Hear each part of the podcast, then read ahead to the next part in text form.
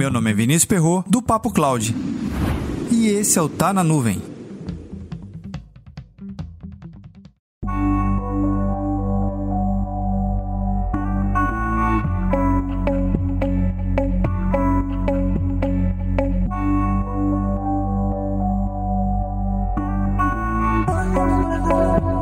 Porque quando lembramos de alguma coisa que já comemos, aquela memória volta à nossa boca. É como se a gente pudesse sentir o gosto de novo daquela comida na nossa boca. Aquela comidinha gostosa da avó, o café delicioso, um doce irresistível sempre volta à nossa boca. Literalmente é como se a gente estivesse sentindo novamente todos os gostos que sentimos lá naquele tempo atrás, há muito tempo. O que, que é isso?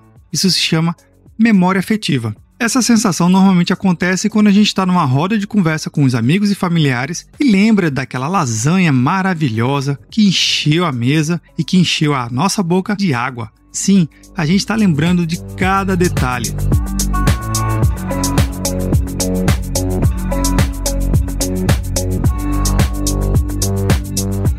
Isso tem a ver com a tecnologia? Em geral, a gastronomia ela sempre tenta associar o equilíbrio entre os ingredientes, os itens que ela está preparando aquele alimento, com a percepção sensorial, um cheiro, uma cor, uma composição. Isso é muito facilmente percebido nos pratos da comida japonesa. É tudo muito bem organizado e harmoniosamente preparado, de um tom de cores e sabores muito combinando entre si, todos os elementos. Só para deixar bem claro aqui, eu não sou especialista em comida de nada, só gosto de comer, não sei preparar quase nada. Mas veja, cada prato tem a sua particularidade. E existe um restaurante no Japão que eu achei super interessante a ideia dele de utilizar a realidade aumentada para aumentar a percepção sensorial do alimento que está sendo servido. A utilização da realidade aumentada, nesse caso do restaurante, não é você ter acesso à cozinha ou ver como o chefe prepara o prato.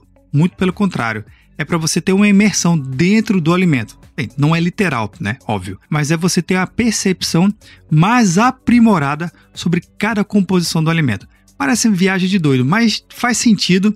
Eu convido a você a assistir o vídeo que eu coloquei lá no roteiro do site desse episódio. O nome do restaurante é Tree by Naked Yoyo Park. Bem, vai desculpando o meu japonês aí, mas a ideia é muito incrível. Veja só, a partir do momento que a gente consegue elevar nossa percepção sensorial utilizando uma realidade aumentada, faz todo sentido a gente começar a compreender alguns caminhos da nossa mente. Não tem aquele videozinho que todo mundo já viu, que tem aquele brinquedo num shopping, onde a pessoa está sentada usando um óculos de realidade aumentada e ela parece que está caindo numa montanha russa? Pois é, ela sabe que não está na montanha russa, ela sabe que não está numa altura nenhuma, mas mesmo assim ela grita e ela se projeta pensando que vai cair do carrinho.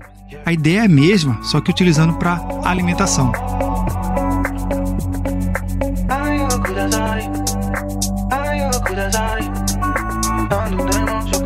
E aí, você já se viu degustando um prato de macarronada ou comendo uma pizza utilizando realidade aumentada? Comendo e recebendo estímulos sensoriais para aumentar o potencial daquele alimento? Comenta lá no nosso grupo do Telegram, bit.ly barra Telegram.